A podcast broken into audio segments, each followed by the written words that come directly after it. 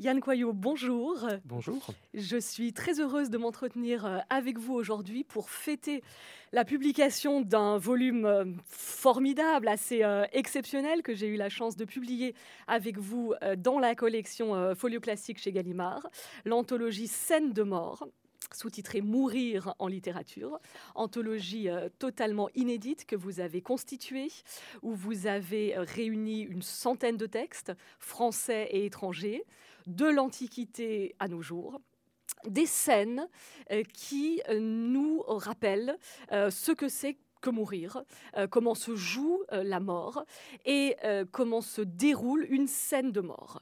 de finalement la préparation à la mort, en passant par l'agonie, jusqu'au deuil, en passant bien sûr par les, funérailles, les grandes étapes de ce grand moment, de ce grand passage, à travers la littérature. C'est un sujet passionnant euh, qui est traité ici de manière tout à fait euh, originale et euh, inédite. On va en parler dans le, dans le détail. Alors, ce qui me frappe quand je pense à ce, à ce sujet, qui est pour vous le, produit de plusieurs années de, de, travail, le produit de vos lectures et de vos enseignements de philosophie et de lettres, c'est que précisément l'écrivain est un créateur. Donc l'écrivain produit de la vie, je dirais, crée de la vie. C'est comme ça en tout cas qu'on se le représente, euh, qu'on euh, l'imagine. Euh, l'écrivain produit des personnages. Quand on pense au grand siècle du roman qu'est le 19e, ce sont des récits de vie, des histoires de vie et des inventions de personnages que tel un démurge, l'écrivain amène au jour et fait, euh, naître. Euh, donc comment intervient euh, la mort dans ce grand cadre et comment vous-même avez-vous abordé ce sujet philosophique à travers le prisme de la littérature? Merci beaucoup pour votre présentation. alors, ce qui me semblait particulièrement important, en fait, par rapport à ce sujet de la mort, c'est le suivant bien souvent, en fait, la littérature nous permet de vivre des expériences possibles. Elle se, substitue ou elle s'ajoute à l'expérience réelle. Et au fur et à mesure, en fait, de mes lectures, je me suis aperçu que la littérature, dans les scènes de mort, allait jusqu'à une sorte de point limite. Et c'est les morts des personnages donner euh, à vivre en fait quelque chose d'inédit, euh, à la fois une belle expérience de lecture, mais une expérience humaine et pourquoi pas on, euh, parler d'expérience même philosophique. Alors, comme vous l'avez dit, les, écrivains créent des, personnages en fait, et nous nous attachons à eux comme à des personnes. donc, lire ces scènes de mort, c'est finalement faire un peu par anticipation l'expérience de la mort de nos proches, et donc pourquoi pas nous y préparer, comme si la littérature, à l'image de ce qu'on dit de la philosophie, était aussi parfois une préparation à la mort. Et d'autre part, la littérature euh, nous donne parfois à vivre euh, quelque chose qui serait notre, notre propre mort, en fait, par un jeu de, d'identification. On a parfois l'impression de, vivre, de ressentir ce que le personnage ressent. Et il me semble, en fait, que ce, ce moment de, de, la mort, ou cette expérience de la mort, qui ne peut être qu'une expérience en propre, euh, la littérature, plus que tous les autres arts, la peinture, qui garde quelque chose d'extérieur, ou même encore que la musique, eh bien, il me semble que la littérature seule pouvait véritablement s'en approcher. Oui, ça c'est vraiment le grand, euh, le grand pouvoir, la grande puissance de, la littérature, cette force de, projection. Euh, la littérature nous permet de vivre d'autres vies que la mienne, pour reprendre les mots que j'adore d'Emmanuel Carrère, et donc d'autres morts que la mienne nécessairement, c'est-à-dire vivre la mort, absolument. Le, cinéma aussi, très, très certainement, parce qu'il est narratif comme la littérature. Oui, effectivement. effectivement. Effectivement. Alors dans ces, scènes de mort, euh, on voit d'ailleurs parfois quelque chose de tout à fait cinématographique, c'est-à-dire qu'il euh, y a parfois comme un jeu de, rapprochement, d'éloignement du, du, personnage. Euh, à la différence aussi peut-être du, du, cinéma, la littérature permet davantage ce va-et-vient entre ce qui se joue dans la conscience du personnage en train de mourir et puis ce qui se joue individuellement dans ceux qui l'entourent. Alors, ce qui est, frappant et également, pour rentrer dans le, cœur du, sujet, dans la chair de ce, euh, sujet, euh, c'est la question des, grandes morts. Et je crois que vous ouvrez l'anthologie sur cette section, Grande vie, euh, grande mort. C'est-à-dire qu'il y a vraiment une manière de mourir des héros. C'est-à-dire, ils ont connu une vie héroïque, une vie épique. Ils connaîtront nécessairement, dans la grande littérature, dans la grande tradition, une grande mort. Donc, donc là, la mort est à l'image euh, du personnage, de la vie du personnage. Elle en, elle en est la, nécessaire euh, conclusion. La mort de César, la mort euh, d'Achille, la mort du Christ, on peut, on peut l'évoquer également. Puis je pense aussi à quelque chose d'un peu, plus, peu plus émouvant et drôle, la mort de Cyrano de Bergerac, qui meurt avec panache comme il a vécu avec, avec panache. Donc la mort est souvent, dans cette grande littérature traditionnelle, la confirmation de, la vie. Oui, effectivement, on peut dire ça. la vie, la, mort, pardon, euh, est véritablement euh, un défi ou euh, un scandale en fait pour nous qui sommes vivants et qui qui, mettons sens, qui mettons du sens dans, dans nos existences. L'idée d'ouvrir l'anthologie par des, des, scènes de grande mort me semblait témoigner d'une tendance profonde dans la littérature occidentale qui consiste à vouloir donner sens à la mort. donc, en ce sens-là, les, les, grandes morts sont souvent en rapport avec des grandes vies, qu'elles viennent conclure ou qu'elles viennent couronner.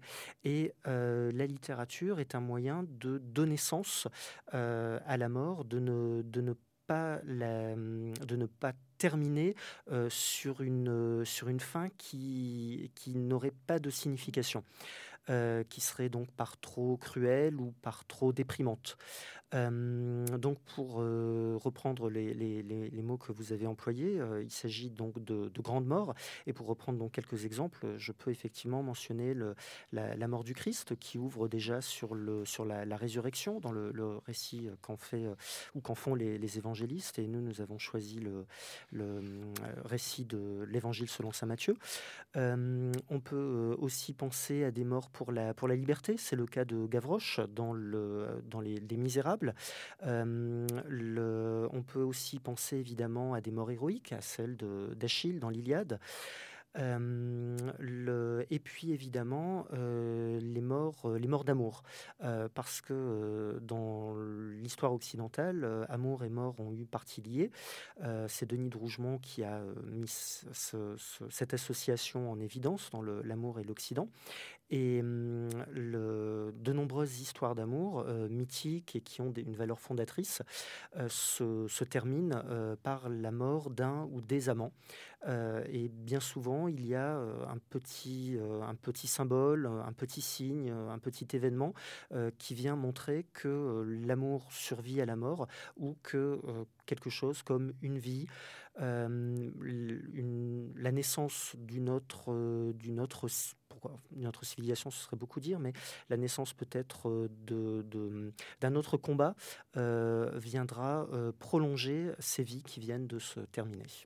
Oui, la vie est, vraiment bien, la mort, pardon, est vraiment bien souvent une transitoire, une transition, même si on ne croit pas à la, à métampsychose et même si on est hors d'un contexte euh, euh, religieux, euh, en, en, littérature, souvent on nous présente, et heureusement, un, horizon.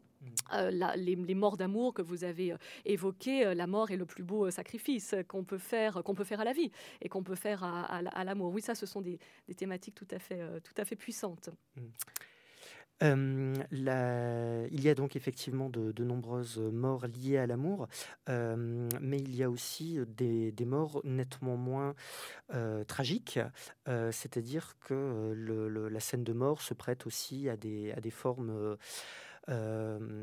comique. Euh, et peut-être euh, voudrais-je dire, avant de, développer ces, thématiques ou ces tonalités, je voudrais dire un mot sur la notion de, scène, car dans cette anthologie, il s'agit vraiment de montrer l'acte de mourir. La notion de, scène me semblait appropriée, puisque dans la notion de scène, il y a une avancée narrative, il y a également une sorte d'intensité dramatique, et enfin, quelque chose comme un tableau, quelque chose de, pictural, quelque chose de, visuel.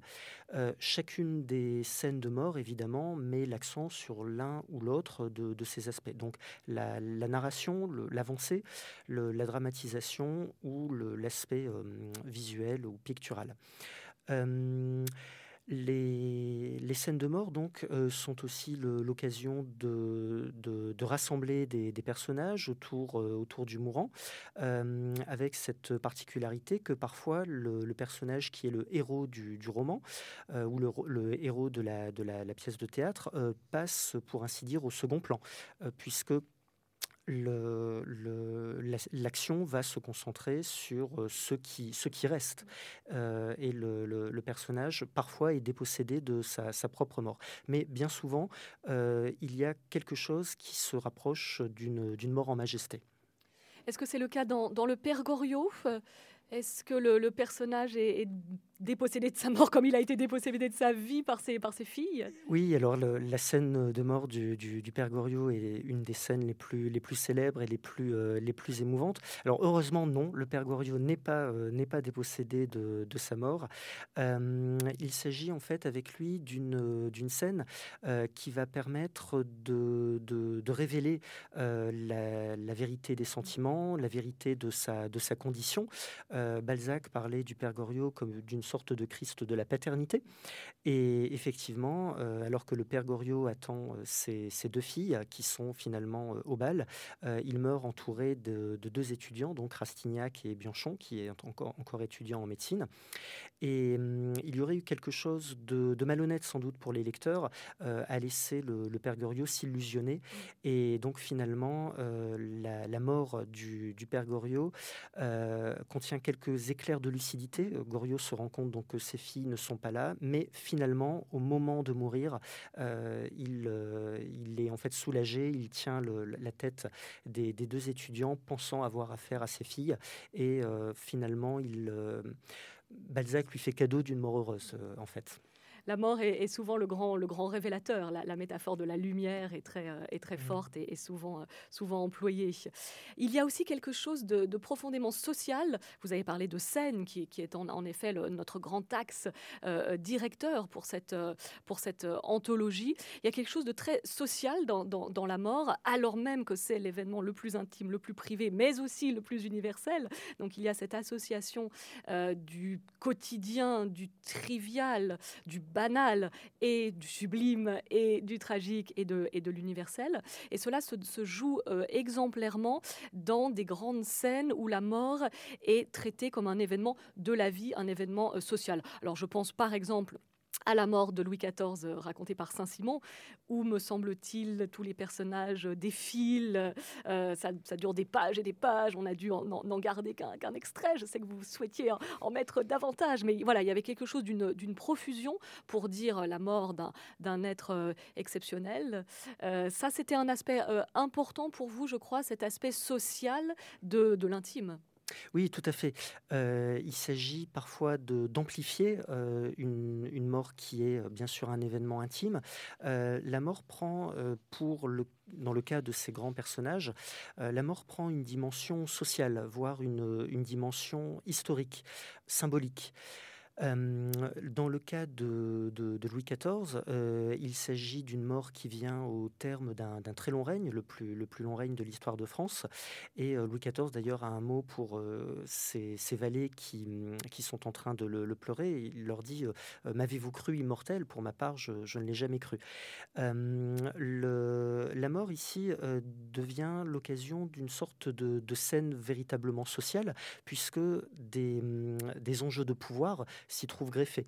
Euh, en effet, hum, Louis XIV euh, va confier la régence à son neveu, le duc d'Orléans, euh, mais à côté de ça, il y a ce qu'on appelle les bâtards du roi, les, enfants illégitimes de, Louis XIV, enfin les enfants légitimés de Louis XIV avec Madame de Montespan, qui étaient aussi en, lice pour assurer la régence du, jeune ou du, futur Louis XV, du jeune Louis. Le Saint-Simon euh, n'évacue d'ailleurs pas le, comique, c'est-à-dire que euh, dans cette euh, mort qui connaît quelques, quelques soubresauts, enfin plutôt dans cette agonie qui connaît quelques soubresauts, le, Louis XIV, un moment, semble aller mieux, et donc les, courtisans qui avaient abandonné la chambre du roi pour se presser chez le, chez le régent dont il sentait qu'il allait, enfin le futur régent dont il sentait qu'il allait être l'homme de demain, eh bien, par ce retour momentané à la santé, ce retour momentané de la, santé du roi, eh bien, les courtisans se pressent de nouveau dans l'antichambre royale et le, courtisan, duc d'Orléans voit son antichambre désertée. Saint-Simon a ces mots d'ailleurs, ainsi va le monde. Donc la mort, la mort des, grands personnages ou la mort intime peut aussi être l'occasion d'une réflexion finalement plus générale sur la marche du monde vous avez évidemment parlé donc de l'aspect social de la mort. Donc là, il s'agissait avec Louis XIV de, la mort d'un grand, d'un grand personnage d'une dimension historique et sociale. il était évidemment très important de rappeler la mort des pauvres, puisque là aussi, elle dit quelque chose de la société, euh, elle dit quelque chose bien souvent de la condition humaine, et certaines sont véritablement bouleversantes en fait par leur, euh, discrétion. C'est le cas de Gervaise euh, qui meurt presque dans un dans, un, dans un réduit. Comme une bête. Euh, presque comme une bête, effectivement. C'est-à-dire qu'en en fait, on est, euh, elle qui, qui s'est effacée, en fait, s'efface jusque dans la mort, puisque le lecteur se, se, trouve, pour ainsi dire, privé de la mort de Gervaise, puisque c'est l'un des, des, pensionnaires de l'immeuble dans lequel elle réside qui la découvre dans un, dans, dans un tout petit logement qui est à peine plus grand qu'un qu'un placard, presque sèche, voilà, sous, sous, un escalier, vraiment un un, réduit, un, galta. Euh, et Gervaise semble même être morte depuis, euh, depuis quelques jours. Ça, c'est véritablement l'hommage euh, des, romanciers euh, aux, petits, aux petits peuples, aux petites euh, gens, à ces, oubliés de, l'histoire, finalement. Parce que là, ce qui, me frappe, c'est que la mort peut être, les grandes morts peuvent être traitées aussi bien par les historiens que par les, que par les écrivains. Et donc ça, c'est une, grosse question, bien sûr, des gros, des gros enjeux que de savoir comment on écrit la mort en historien et comment on l'écrit en, en écrivain en écrivain. Et peut-être que là, avec ces petits faits vrais, euh, ces, notations euh, précises et émouvantes, on est vraiment dans, l'ordre de la, littérature du côté de, Zola. Et on pourrait bien sûr euh, raconter la, même scène avec un point de vue beaucoup plus détaché, qui serait celui objectif, si on peut parler d'objectivité, qui serait celui d'un historien. Là, je crois que vous avez vraiment souhaité vous attacher aux écrivains et non pas aux historiens. Oui, euh, effectivement, il s'agissait d'une anthologie littéraire, euh, donc euh, les, écrivains, évidemment, avaient toute, leur place. bien souvent, le, travail des écrivains consiste à montrer ce que les, historiens, pendant longtemps, n'ont pas montré, ou ce qui peut-être se, dérobait à leur attention. vous l'avez dit, dans la plupart des cas, il s'agit de l'aspect vécu ou de, l'aspect proprement intime. Et si je reprends l'exemple de la mort de, Louis XIV, euh, il s'agit de, naviguer, en fait, euh, peut-être qu'un écrivain le, le, ferait ou le fait davantage qu'un historien, il s'agit de naviguer entre ces aspects proprement publics et ce qui relève de, l'intime. Euh, la mort, évidemment, est la fin de quelque chose, mais elle inaugure aussi une, autre chose, une, nouvelle période. et bien souvent, en fait, l'écrivain reste par exemple à la famille ce qui, euh, ce qui s'est joué en elle, euh, là où un historien ne verrait dans une mort finalement qu'un point ponctuel, une date sur un segment de temps. D'ailleurs, chez Zola, la, mort est le début euh, d'une autre vie, puisqu'on est dans une généalogie avec les, Rougon-Macquart. Donc, la mort d'un personnage permet la naissance et l'arrivée sur la scène euh, romanesque d'un autre personnage. Et, Nana, je crois, la fille de, Gervaise, euh, mourra tout aussi cruellement que sa, mère, après avoir connu une ascension de femme, de, de prostituée, j'allais dire de femme coquette. Enfin, disons les, les choses telles qu'elles sont, elle mourra de manière très très douloureuse en retombant à sa, à sa condition euh, initiale. Il y a aussi un autre aspect qui m'a, qui m'a frappé dans, dans l'autologie et qui est particulièrement intéressant parce que c'est une mise en abîme, euh, c'est la mort des écrivains. Ah, on aurait presque pu en faire une section à part, parce qu'il me semble que c'est un topos, euh, c'est-à-dire euh, quelque chose que les, euh, écrivains ont eux-mêmes plaisir à, représenter. Alors bien sûr, il y a une forme de mise en abîme de, soi-même, peut-être avec un petit, un petit clin d'œil, à s'imaginer mort, et surtout la volonté de se survivre à soi-même. C'est ça qui est, je crois, le plus intéressant et le plus profond. Alors je pense bien sûr à la mort de Bergotte euh, chez, euh, chez, Proust, euh, mais aussi à des auteurs qui envisagent et anticipent leur mort. Et là, nous avons laissé la place à des auteurs contemporains ou plus, récents, bien sûr Hervé Guibert, que j'aime, beaucoup, dont finalement toute une partie de l'œuvre une fois qu'il se sait malade, consiste à appréhender, apprivoiser la mort, mais aussi à organiser sa propre survie. Hervé Guibert s'inscrit dans une longue euh, tradition euh, d'auteurs, d'artistes qui envisagent euh, leur mort. Et l'un des plus grands d'entre eux, c'est bien sûr Chateaubriand avec les mémoires d'outre-tombe. Oui, effectivement, Chateaubriand envisage sa, propre mort. Alors, il, ne, décrit pas sa, mort, justement, donc c'est pour ça qu'il euh, n'y a pas de, il pas de, d'extrait euh, des mémoires d'outre-tombe dans, l'anthologie. Euh, nous avons retenu un extrait d'Atala, mais Chateaubriand, donc, avec l'emphase qui bien souvent le, caractérise, donc envisage sa, sa propre mort, qui laisse aussi au crépuscule euh, d'une période qui se, termine et à l'aube d'une ère nouvelle euh, dont il ne verra pas le jour. Et donc il, termine d'ailleurs les, les mémoires d'outre-tombe en disant qu'il pourra s'apprêter euh, à descendre en chrétien, le crucifié à la main, dans, dans l'éternité. Et le, le, dernier mot donc, est ce mot d'éternité, donc évidemment le, lourd, de, lourd de sens et magnifique. Proust également était un auteur qui se savait euh, euh, malade, qui se savait euh, condamné, pris par le temps, et donc pour qui il était essentiel et vital de pouvoir achever son œuvre avant la, mort. donc il y a une très très belle page que nous avons retenue, la mort de, Bergotte, qui est peut-être un, double, lui-même. La, mort de Swann aussi, un, autre moment qui est envisagé. Ça, ce sont des passages sublimes. Oui, effectivement. Alors les scènes de de, mort chez, Proust, dans la recherche du temps perdu, euh, sont vraiment de très très belles, euh, de, très très belles scènes. Euh, parmi les plus belles et parmi les, celles aussi que l'on a le, plus de plaisir à relire, et peut-être aussi celles qui se prêtent le plus à un découpage ou à une forme de lecture, prise isolément donc de, du, grand flux continu de, de la recherche du temps perdu dans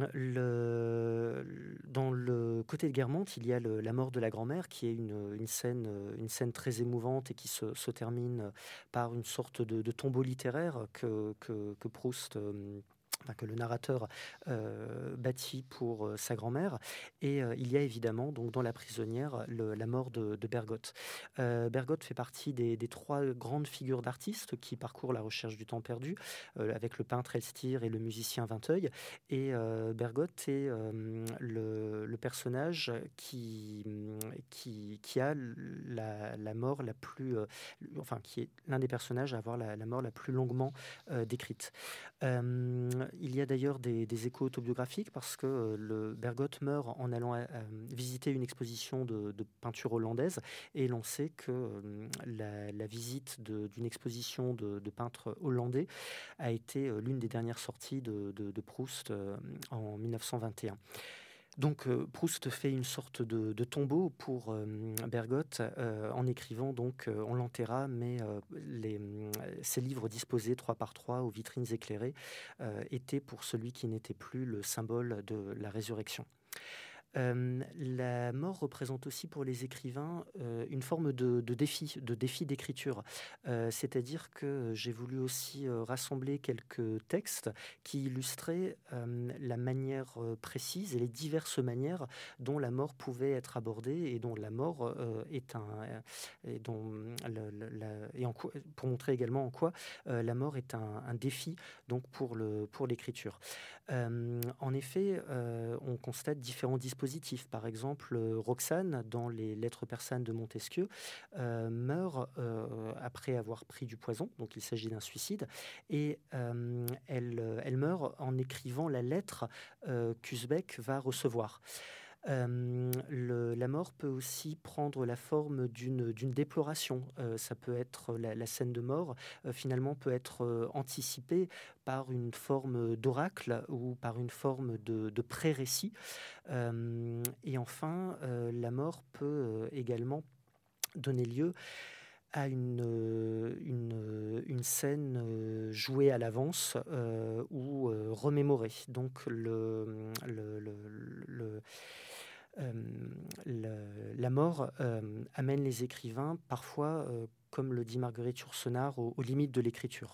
Puis il y a bien sûr ce grand défi dans le théâtre classique, euh, comment évoquer la, mort sans la représenter sur, euh, sur scène, chose qui était interdite dans les règles, dans les règles classiques. Oui, tout à fait. Euh, le, les, scènes de mort, en fait, ont ce site particulier au théâtre, qu'elles font, dans le théâtre classique en tout cas, bien sûr, qu'elles font l'objet donc d'un récit. Donc c'est le cas avec la, mort d'Hippolyte, qui dont le récit est pris en charge par, par Théramène euh, dans le théâtre de Shakespeare, euh, il n'y a pas d'interdit de, cette sorte, donc euh, il y a beaucoup plus de, scènes de mort qui s'offrent aux, spectateurs, dans Antoine et Cléopâtre, dans Roméo et Juliette, dans, Hamlet, et dans le, théâtre de Shakespeare, la mort apparaît véritablement comme un phénomène qui, hante ou qui est toujours menaçant sur la scène.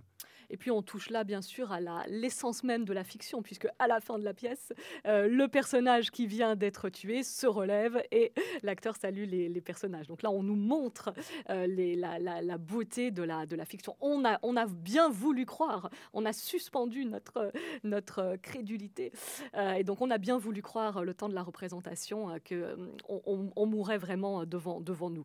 Mais, mais justement, cette question de la représentation de la, de la mort, m'amène à vous interroger sur la, la question du, du de l'irreprésentable, bien sûr, qui est une euh, énorme question euh, philosophique, mais surtout la question euh, du, du comique, finalement. On a beaucoup parlé de, du tragique, du registre de la déploration, de, la, de la perte, des pleurs, ce registre beaucoup en, en, en poésie, en poésie lyrique, mais il y a aussi quelque chose parfois de proprement comique, peut-être parce que on est sans mots, sans voix on ne sait pas comment euh, se comporter par rapport à la mort qui frappe, euh, la mort absurde, l'accident, euh, ce tragique du, quotidien. Et je crois qu'il y a de nombreuses scènes où peut-être parce que le personnage ou le narrateur est démuni, Seul un grand éclat de rire salvateur peut nous permettre de nous comporter et de faire face à la mort.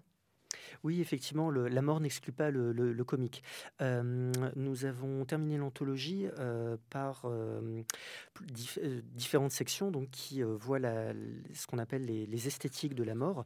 il y a donc évidemment l'esthétique tragique, mais aussi un, plusieurs, un ou plusieurs aspects comiques. la Fontaine y figure en bonne part avec les, fables. le curé et le mort est d'ailleurs une des fables les plus amusantes, avec une sorte de de rire sans arrière-pensée euh, ou sans euh, leçon, ce qui est finalement, euh, ce qui n'est finalement pas si fréquent chez, chez La Fontaine. donc effectivement, la mort peut aussi être l'occasion d'une appropriation comique, d'une peut être l'occasion d'une scène qui, qui plaît pour, pour elle-même il y a aussi des scènes de mort qui présentent des registres beaucoup plus mélangés. donc le rire n'y est pas absent, mais le rire s'accompagne d'autres sentiments qui finalement ne sont pas très loin de la gêne. C'est le cas d'une scène que j'ai retenue dans les, chants de, de Maldoror, où le, personnage de Maldoror interroge vraiment les catégories de lecture que nous avons sur ce qui nous est donné à lire, mais aussi sur le plaisir que nous ressentons. À l'entendre ou à le lire plus exactement, euh, à, le, lire euh, dans, sa, dans sa description d'une scène à laquelle il est, il est partie prenante. Et hum, je renvoie les, lecteurs vraiment à cette, cette scène qui est tout, à fait, tout à fait particulière et tout à fait étonnante. Oui, absolument, que vous m'avez fait découvrir, je ne connaissais pas ce, passage. Euh, il y a quelque chose de, sacrilège dans l'approche euh, esthétique et, littéraire de la, mort, bien, souvent quelque chose de, de, rablaisien. Euh, et là, on rejoint un, thème intéressant qui est celui du mauvais goût, le goût du mauvais goût. On aime parfois se, se repaître, et puis ça. Alors bien sûr, on peut avoir une orientation plus philosophique et presque morale avec le thème de la vanité, très bien illustré en, en, peinture, se familiariser avec euh, les os, les crânes, euh, la chair en, putréfaction nous permet euh, de nous familiariser avec ce qui va nécessairement nous, nous arriver, bien que nous n'en serons pas les, témoins directs. Et ça, c'est bien sûr quelque chose qui renvoie à la magnifique balade des pendus de, François Villon, où le poète fait parler le corps mort du, euh, du, pendu fait parler les os, fait parler quasiment la, poudre qui s'envole au, vent euh, de, des, eaux. Donc là, il y a quelque chose aussi euh, d'intéressant qui est ce, mauvais goût, le, goût du, du grand guignol parfois, avec cette, ce thème de la mort. Oui, effectivement. Alors, je ne voudrais pas trop dévoiler les, textes qui figurent dans l'anthologie, mais pour illustrer un petit peu vos, propos, je renverrai les, lecteurs à une section qui nous a semblé peut-être être la, plus originale, ou celle à laquelle on s'attendrait le moins en tout cas, qui concerne les animaux, les objets, les, aussi les, végétaux, et pourquoi pas le monde dans sa globalité dont on pourrait imaginer la, mort. Et le, dans cette section de l'anthologie, nous avons retenu un extrait de, la, de ce qu'on pourrait appeler la, voiture humaine, c'est-à-dire qu'un personnage se transforme en voiture, en automobile. le, et la voiture en fait euh, devient euh, victime d'une forme de, putréfaction. Donc on retrouve euh, ce qui est assez rare dans la littérature classique, ce goût du lait ou ce goût du sordide qui, qui, qui, imprègne véritablement toute la, toute la scène. Oui, ça c'est en effet une réflexion très importante et originale que vous avez menée ici, c'est-à-dire d'étendre la mort à pas uniquement aux vivants que nous sommes humains, vivants humains, mais aux vivants euh, végétal, euh, aux animaux, euh, bien sûr, et puis même aux, objets. Nous nous sommes demandé qu'est-ce que c'est que mourir pour un, pour un objet Est-ce que c'est simplement quand la fonction d'usage disparaît qu'un objet est mort? Je ne crois pas. Je, crois que ça va, ça va au-delà et que les objets ont, ont encore une vie, pas seulement une seconde vie, mais encore une vie dans leur, dans leur beauté d'objets inutiles.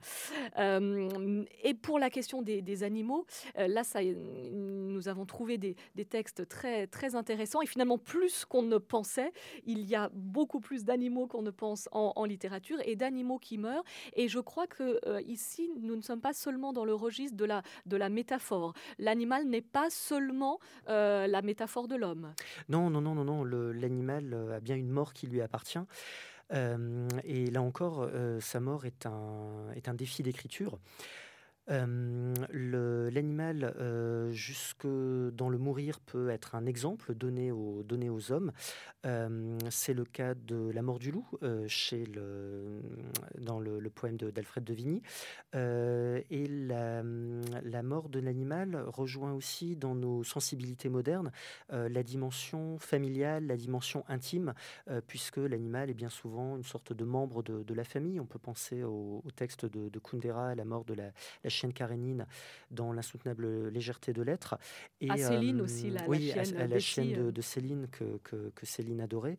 le, la mort de l'animal donc offre quelque chose de, de, de déchirant dans le sens où bien souvent les personnages et la plume de l'auteur nous montrent que l'animal se rapproche de nous, euh, il est impossible de, dire que l'animal ne mourrait sans, souffrir, mais en même temps, il y a dans cette mort quelque chose qui, nous échappe, quelque chose qui ne peut pas être euh, replacé du côté de, l'humanité euh, ou de notre expérience propre, renvoyant ainsi l'animal à son, à son propre mystère et donc à son statut proprement d'animal. Je crois que la, littérature euh, nous apprend véritablement à, mourir. Euh, vous en avez montré toutes les, facettes, toute la richesse de ce qui n'est pas seulement un, thème euh, littéraire, mais vraiment bien plus une, expérience. Je crois que la littérature nous permet de nous confronter, de faire face à cet événement, expérience existentielle. Et seuls les écrivains, et parmi les, plus grands et les meilleurs d'entre eux, nous permettent cette, cette expérience à la fois singulière et, universelle. Donc j'invite tous euh, les lecteurs euh, de Mola et d'ailleurs à se procurer cette euh, anthologie Scène de mort, Mourir en, littérature. Et, je crois qu'il y a aussi un, plaisir spécifique en tant que lecteur, en tout cas c'est le, le mien en tant que lectrice et, éditrice, à, compléter les anthologies. Je crois que les, lecteurs aiment, beaucoup faire, faire cela et je les, je les comprends à pouvoir ajouter alors à, partir de leur propre expérience de lecture des textes qui ne sont pas, euh, qui ne sont pas ici. Bonne lecture à tous. Merci beaucoup Yann. Merci beaucoup.